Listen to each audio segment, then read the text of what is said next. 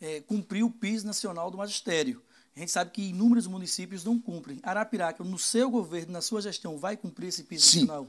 Arapiraca já passou da hora de cumprir. E para cumprir, basta apenas uma coisa: vontade política. Não é possível. A gente teve, inclusive, em reunião recente com o Sinteal, a gente sentou e encontrou as pautas que são convergentes, né? o que a gente já entende como correto, o que o Sinteal também pleiteia, e a gente firmou esse compromisso, que a gente vai lutar sim, inclusive melhorar cada vez mais. Nós temos várias cidades no Brasil que mostraram que é possível fazer. É simples, basta você cortar outros gastos supérfluos. Infelizmente, infelizmente, uma gestão que não se preocupa com pessoas acaba gastando com o que não precisa. Arapiraca mesmo é prova disso. A gente tem hoje, infelizmente, um gasto muito grande para identificar ali com a digital quem entra e quem sai do centro administrativo. O que é um absurdo. Você paga um, um valor significativo para uma empresa apenas para ter o controle de acesso, de entrada e saída. Você poderia reverter muito bem esses valores, esse e tantos outros valores para o que de fato é importante.